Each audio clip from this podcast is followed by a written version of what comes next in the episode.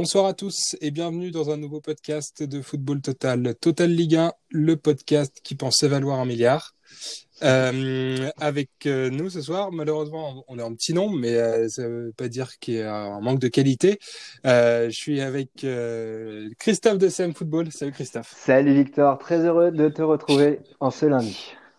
Magnifique, c'est parfait. Moi aussi, c'est un plaisir de, pouvoir parler foot avec toi, en tout cas, pour aujourd'hui, mais sinon avec les autres, c'est toujours un plaisir. En ce qui concerne le programme du jour, dans un premier temps, il y a Christophe qui va revenir un peu sur l'arrivée euh, annoncée, pas encore officielle, mais euh, très proche de Sampaoli euh, euh, sur le banc de l'Olympique de Marseille. Et ensuite, moi, je vais faire un petit point sur euh, du coup le top 3 qui était dessiné depuis le début de la saison qui maintenant, depuis euh, hier soir, 23h, euh, s'est transformé en top 4 avec euh, Monaco qui revient dans, sur les talons du PSG. Christophe, la parole est à toi. Et ben c'est parti, c'est parti. Sampaoli, Sampaoli qui est pressenti, mais c'est même plus que pressenti. Il y aurait un accord verbal entre l'entraîneur et la, direction de l'Olympique de Marseille.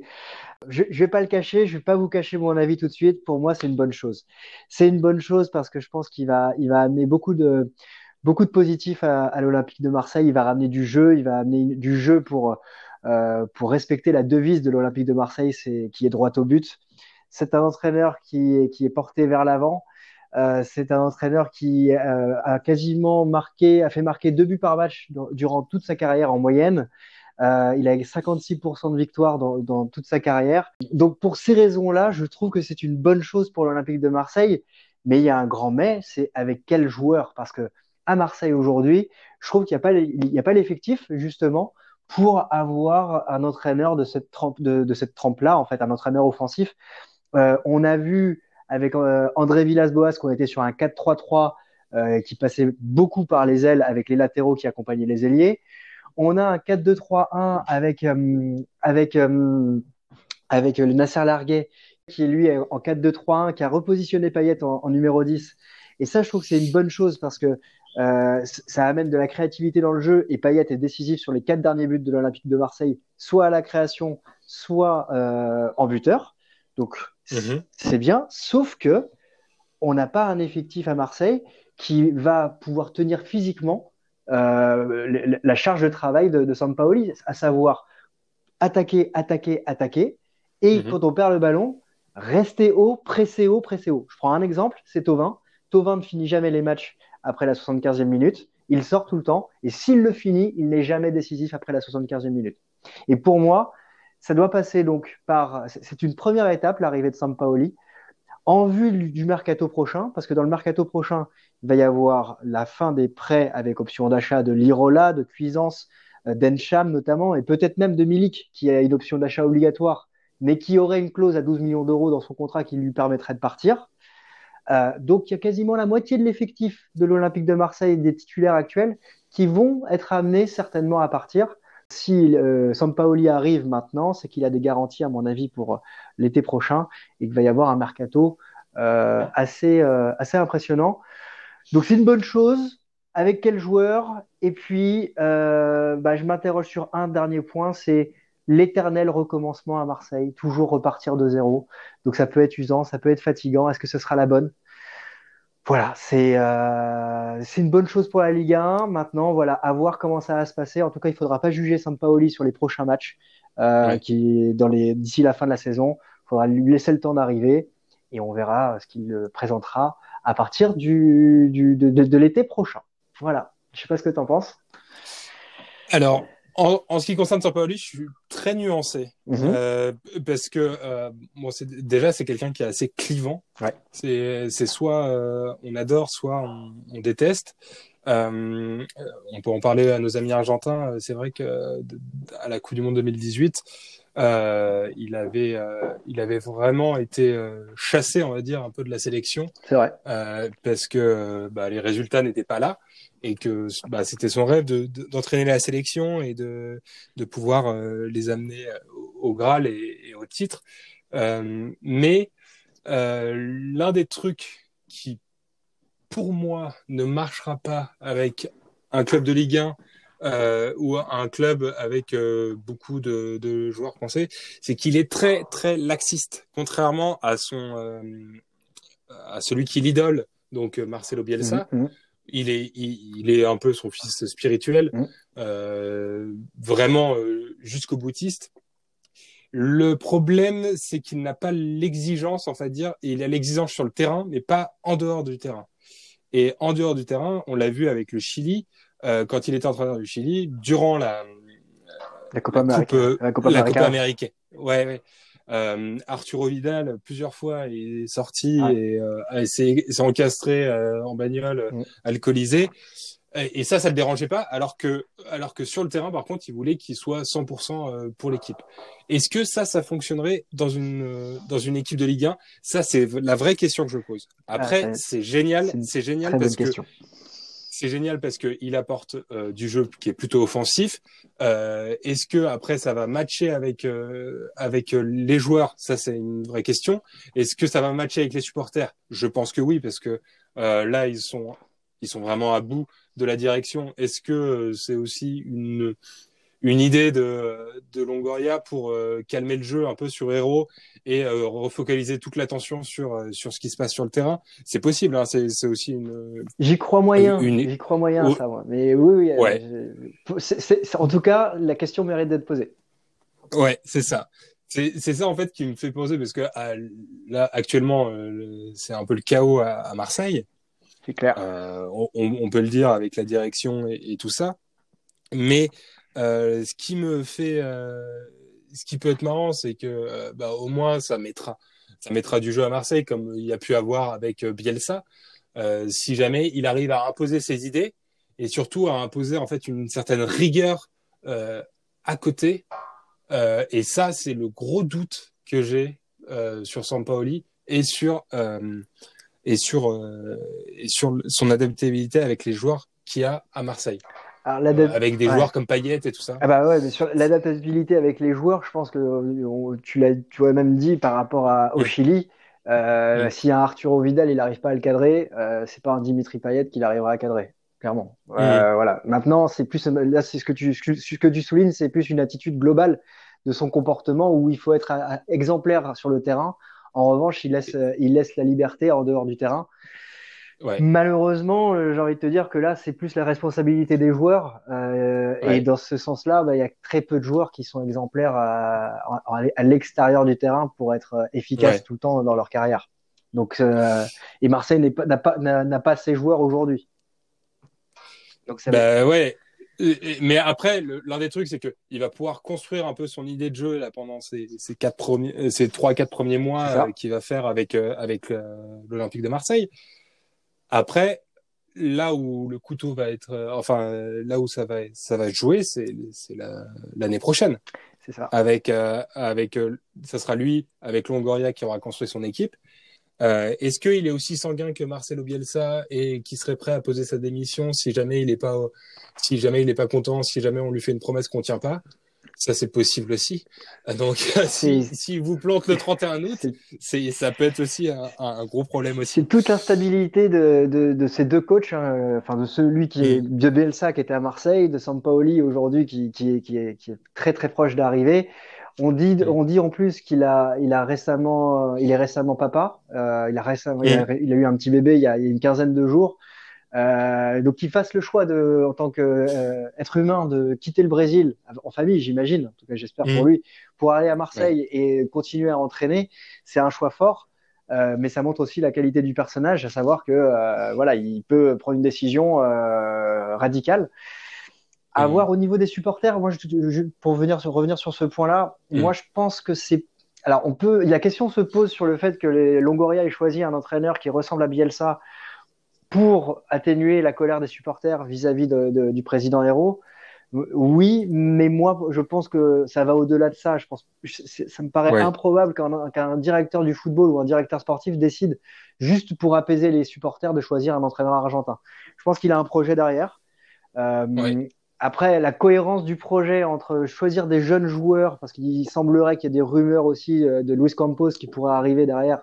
Alors ça, c'est des rumeurs, mais choisir des joueurs euh, pour reconstruire un effectif avec Sampaoli, voilà, je je, je sais pas. Je, ça, je, je ne sais pas. En revanche, il y a des choses qui matchent entre euh, l'attitude de l'entraîneur et le club de Marseille, sa fougue, sa, sa grinta, sa, sa, volonté de jouer vers l'offensif. Tout ça, ça colle. Après, il faudra canaliser ce, le personnage. Comme tu l'as dit, il peut, il peut claquer des, claquer des doigts et partir en, du jour au lendemain. Enfin, il faut juste se, dire, regardons ce qu'il a fait hier soir euh, au Brésil. Euh, c'est son ouais. avant-dernier match. Euh, penalty pour euh, contre lui, euh, il se fait exclure par l'arbitre, il rentre sur le terrain et limite il, il, il, il en vient aux mains. Ouais. Donc voilà, c'est beaucoup de démesures, ça, ça, ça, colle avec Marseille, voilà, dans cette démesure. Ouais. Attention à canaliser pour que ça reste positif et, et que ce soit euh, au profit de l'attaque et, et du jeu. C'est ça. Ouais. Moi, j'ai peur que d'une chose, c'est qu'en fait, ils deviennent un peu une caricature de et qu'ils se forcent à, euh, à, être aussi euh, aussi impulsifs euh, que peuvent l'être euh, les supporters de l'OM, en, en, tout cas les ultras, et, et, et aussi euh, contents dans la dans, dans la victoire et, et qui peuvent être aussi très. Il n'y a pas de demi-mesure. vindicatif. Voilà, ouais, pas, pas, de, demi-mesure. Pas de demi-mesure. Et voilà. Est-ce que ça moi, je pense que ça va matcher avec les supporters. Et c'est ce qui séduit un peu plus les supporters. Après, est-ce que ça va prendre euh, sur le terrain et euh, est-ce que ça va pas être des, euh, des matchs comme des matchs face à Lorient ou ah ouais. Sous Bielsa ah ouais. où tu gagnes tu gagnes 3-0 et tu gagnes 2-0 et au final tu perds tu perds 4-3 ouais c'était 5-2 ou 5-3 c'est ça ouais c'était ouais, fou c'est ça c'était c'était c'est des matchs qui te donnent de l'émotion mais après est-ce que c'est dans la continuité, euh, est-ce que c'est bon euh, sur un championnat où il faut gagner des points et peut-être euh, parfois euh, plus fermé? Ça, ça, reste à voir. C'est clair. en tout cas, ça. ça. va faire parler, ça va mettre, braquer les projecteurs ouais. sur la Ligue 1 et euh, ouais. ça c'est une bonne chose pour les droits TV, pour le, pour pour la, la visibilité de la Ligue 1, pour le football français. Donc c'est bien. Bien sûr. Bah, transition est toute trouvée euh, sur le sujet parce qu'on a aussi un autre entraîneur qui met un peu la lumière euh, sur la Liga ouais. avec euh, Nico Kovac, eh oui. mine de rien. Nico, Nico Kovac qui lui euh, a réussi à, à, battre le PSG. Deux fois. En... Deux fois. Deux fois, oui. Deux fois, bien sûr. merci de me rappeler. dans un premier temps, juste, c'est assez marrant parce que c'était on, on, louait un peu le Monaco euh, ces derniers ces derniers temps pour son jeu offensif. Quitte à se prendre trois buts, bah eux ils s'en foutent, ils vont en mettre quatre. Et là hier soir ils sont arrivés avec un plan de jeu qui est qui était un petit peu contre nature avec un bloc euh, un bloc bas, euh, mais très bien organisé dans le cadrage des joueurs. Ils ont bien vu le match que Paris a fait face à Barcelone où où en fait euh, c'était euh, Paredes et Verratti qui, qui avaient les, le contrôle euh, du jeu au milieu de terrain. Bon là, il n'y avait pas Verratti, du coup ils ont cadré euh, Herrera, ce qui est un peu plus facile, oui. sans sans sans, euh, sans, jeter un peu le dévolu sur sur Herrera, même si euh, le deuxième but c'est un peu pour sa ah, gueule. C'est clair. Entre lui, alors Kimpembe, c'est difficile de, lui, de lui reprocher parce qu'il est présent, il dévie la balle, mais c'est surtout Ander Herrera, oui, c'est clair. Ouais. Et mais euh, j'ai trouvé cette euh, équipe de Monaco incroyablement bien organisée. Et euh, vraiment, ils ont ils sont venus avec un plan de jeu. Ils ont réussi leur plan de jeu jusqu'au bout. Euh, mais euh, c'était pas le, technique mettre le bus. C'était vraiment contrer toutes les possibilités d'attaque du PSG. Et en fait, on a vu un PSG qui, n'avait pas de solution euh, offensive, qui n'avait pas de, place euh, dans la surface avec euh, cette défense à trois, avec les deux les deux pistons qui étaient mmh. très bas. Mais euh, j'ai trouvé d'une intelligence tactique euh, ce match euh, absolument fantastique de la part de Niko Kovac. Félicitations mmh. à lui. Et c'est vrai que maintenant, il, il, se rajoute un peu dans la, dans la course au, au titre. bon, il y a que six points entre Monaco ouais. et Lille.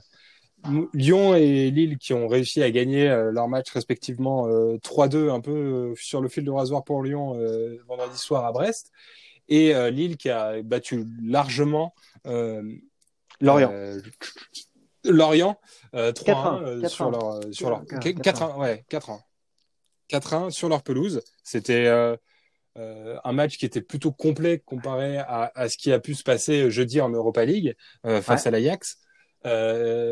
maintenant, moi, en tant que supporter français, j'attends que Lille fasse à peu près le même, enfin, au moins montre autant de détermination qu'ils ont eu dimanche que qu'ils ont pu donc jeudi prochain avec ce 16e, ce 16e de finale retour face à l'Ajax, parce que le, le match aller était quand même raté. Bref, ça c'est un autre sujet. Après, euh, en ce qui concerne Lyon, c'est vrai que ça gagne, même si ça joue pas très bien, même si on leur a donné les trois premiers buts euh, en première mi-temps, et que, enfin, ils ont bien été aidés par le gardien, et qu'en deuxième mi-temps, ils n'ont pas vu le jour, et que euh, Brest était pas loin d'égaliser.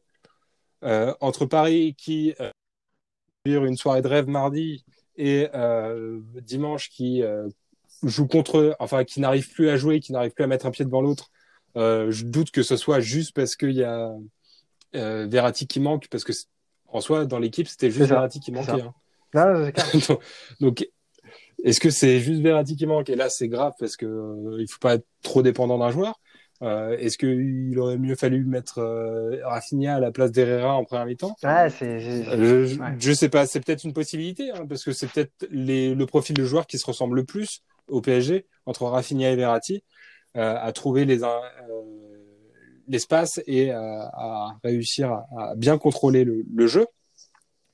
Donc, euh, mine de rien, là, cette euh, fin de la Ligue 1 va être euh, plus qu'excitante.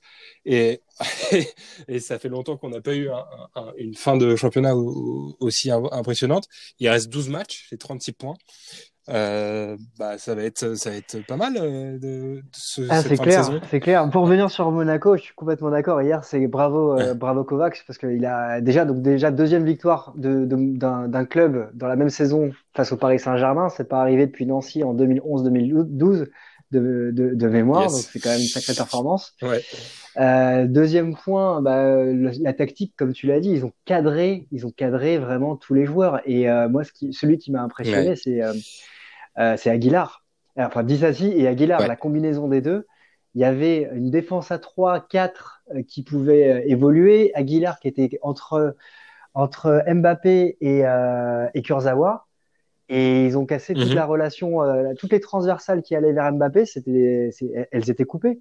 Et, et ça, c'est très Mhm. fort. Et, hum, et une autre stat, c'est que le Paris Saint-Germain a tiré qu'une fois, n'a cadré qu'une seule, qu'un seul de ses tirs. Euh, sur une tête, phénoménique. euh, ouais, une tête un peu, enfin une petite tête de, de, de, Keane.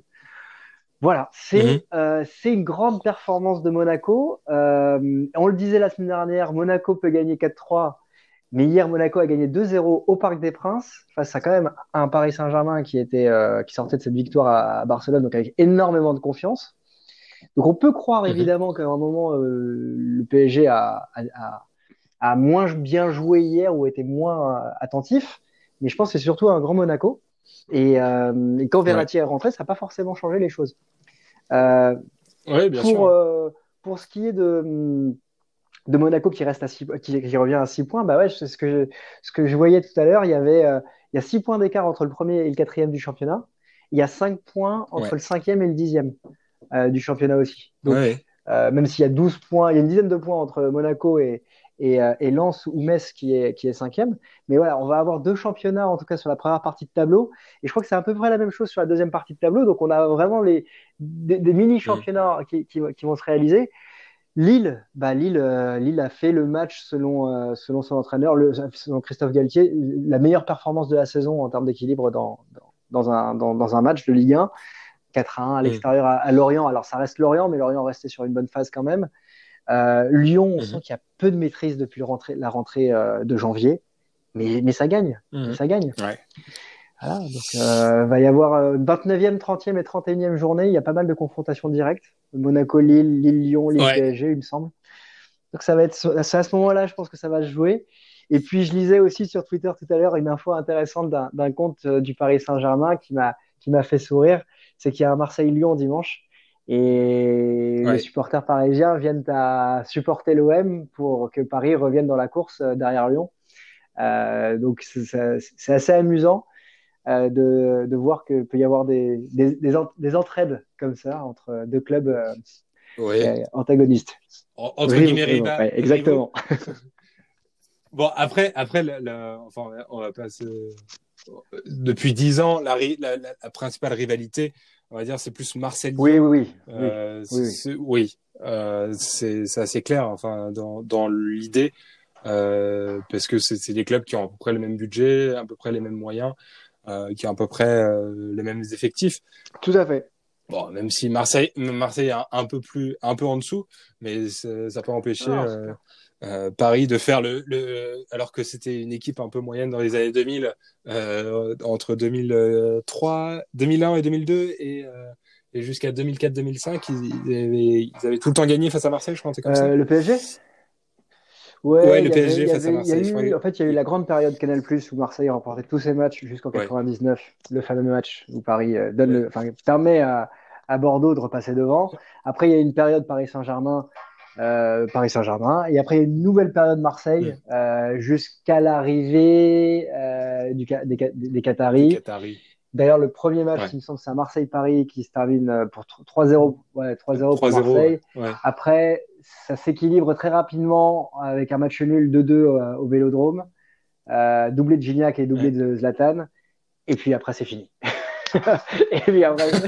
jusqu'à jusqu'à jusqu'à septembre 2020. Après, c'est terminé. Marseille voit plus euh, voit plus rien, voit plus le jour. Et, euh, et là, après, il y a ce y a cette victoire 1-0 avec le but de Tovin en septembre dernier. Ouais.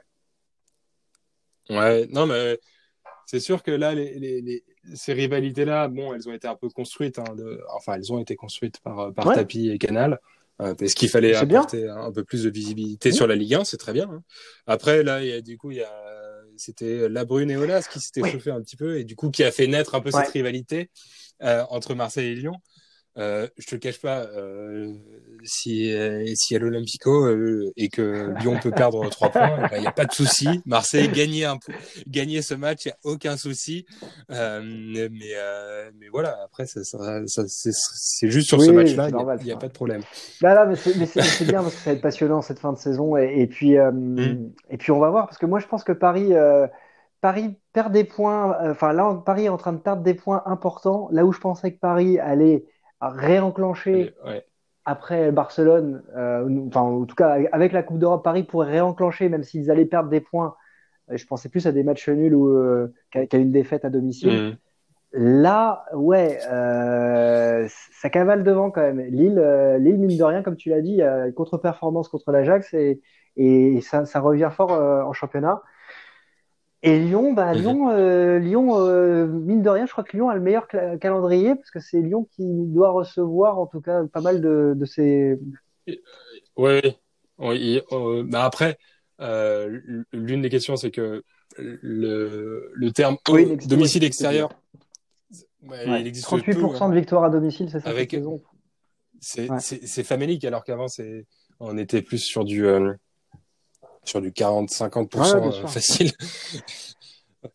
donc, euh, donc euh, honnêtement, c'est, c'est le domicile extérieur n'existe plus et ça va être, ça va être en fait 12 finales pour chacune des équipes qui sont dans ce, dans ce, dans ce, dans cette course au titre, avec Monaco qui peut très bien arriver sur le podium. C'est clair. Euh, bon, là, là maintenant, en tant que supporter parisien, je me suis dit, il faut juste euh, assurer la qualification en, Champions League. J'y ai pensé ce matin.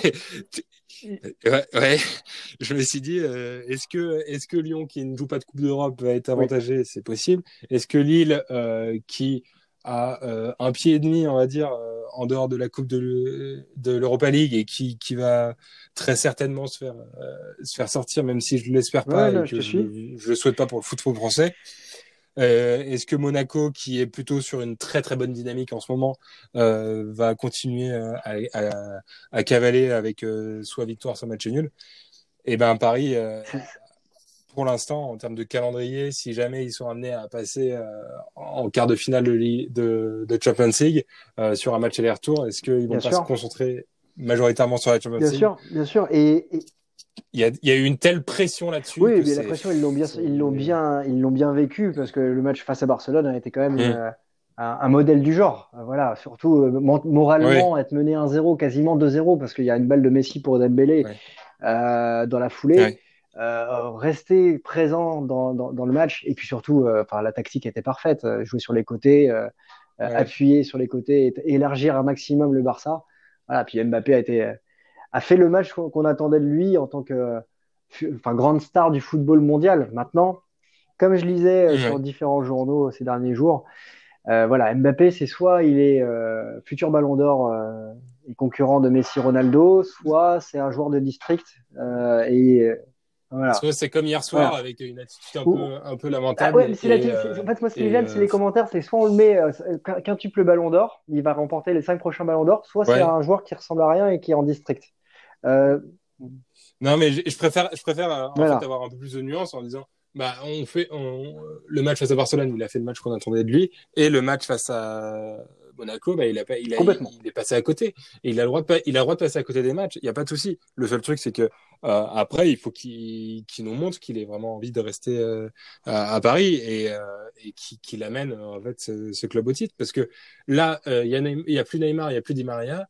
C'est lui entre guillemets la, la, la, star et du coup il faut qu'il nous prouve qu'il qu est qu'il soit la star il nous le prouve très bien en, en Champions League euh, alors c'était plus un match pour lui parce que euh, Paris avait moins le ballon et euh, la défense du Barça était mm. bien moins euh, efficace que celle de Monaco mine de rien.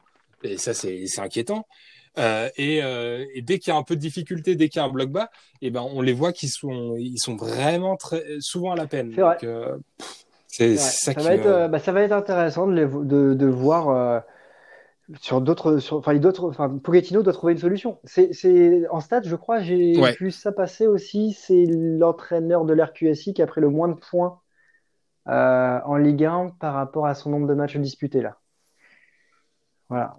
D'accord. Voilà. Ouais, bon, après c'est c'est le début, c'est le début. Il est en train de tâtonner quand même un peu, même s'il a il a bien réussi ce, le, le rendez-vous sur lequel on attendait. Donc ce match à face à Barcelone. Après, il va falloir qu'il prouve sur la longueur et euh, on sent qu'il est quand même en train de de voir euh, qu'est-ce qu'il peut mettre en place parce que sur 4-2-3-1, on voit un peu les limites dès qu'il manque des Verratti, dès que dès qu'il y a des euh, des manquements d'engagement et euh, et de repli défensif, euh, bah, on sent que c'est une équipe qui est totalement différente. Donc euh, c'est vrai que j'ai pas vu la même équipe euh, hier et, et, mardi dernier. Si on se projette, ouais, si on se projette sur la prochaine journée, c'est, c'est, ouais. on, on, a un lance un PSG lance ou un lance PSG, non? Dijon Alors, PSG, on a un Dijon okay. PSG. On a un ouais. Marseille-Lyon, bien évidemment, dimanche à 21h. Lille-Strasbourg, euh, dimanche à 17h05. Et euh, ouais, Monaco-Brest. Normalement, il doit y avoir trois points pour les trois. Et Monaco, tu as dit? Tu, je sais plus. Monaco-Brest Monaco-Brest. Lille, euh, Lille euh, ouais. et Lyon. Ah oui, Lyon-Marseille. Ah oui, donc il doit y avoir... Oui, voilà, oui, oui. oui donc en fait, il doit y avoir trois... Logiquement, sans porter injure aux équipes que les, que les trois, que les trois premiers mm. du championnat, que les quatre premiers du championnat remportent, rencontrent, hormis Lyon, mm. il doit y avoir victoire. Mm. Euh, après Marseille, Marseille Lyon, ça doit, ça, ça, doit faire, ça doit faire, euh, ça doit faire victoire pour Lyon ou match nul. Mais même si c'est pas ce que je, je souhaite. Ouais. Euh, mais ça doit, ouais. ça, ça, doit faire ça. Ouais. Bon, après, on sait jamais parce que par exemple, Lille a fait, euh, Lille, à Dijon, fait non? match nul. Non, à, oui, je crois qu'ils ont fait match nul à Dijon. Et c'est euh, Monaco qui avait fait match nul face à Lorient. Enfin, et Paris qui avait perdu à Lorient. Oui, c'est ça. Est-ce qu'ils vont. Et perdu, Paris avait perdu à Lorient. Euh, donc. Euh, pas de euh, je suis parieur, je suis parieur, c'est impossible à, à, faire. Il y a aucune, il y a aucun truc euh, sûr quoi. Donc euh, c'est bizarre. Donc voilà. Bon, en tout cas, euh, bah, merci, merci, à toi, Christophe Victor. pour ce C'était tout top comme d'habitude. Et Merci à toi. Et ben, on, on se dit à, à, la semaine prochaine. Oui, on espère avec oui. un peu plus de gens pour pouvoir euh, rebondir sur les différents sujets, euh, même si c'était euh, innovant de le faire à deux. Et puis, ben, on, on, on, se dit à la semaine à prochaine. Bientôt, bonne, bonne semaine. À bientôt. Ciao. Salut.